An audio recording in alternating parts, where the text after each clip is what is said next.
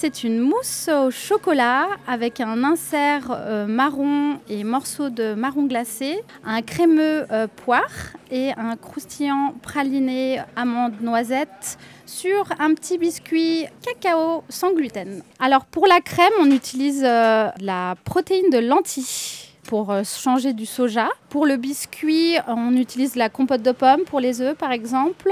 Et euh, comme on, est aussi euh, très attentif à toutes les personnes qui sont intolérantes au gluten, on va utiliser de la farine de riz pour remplacer la farine de blé.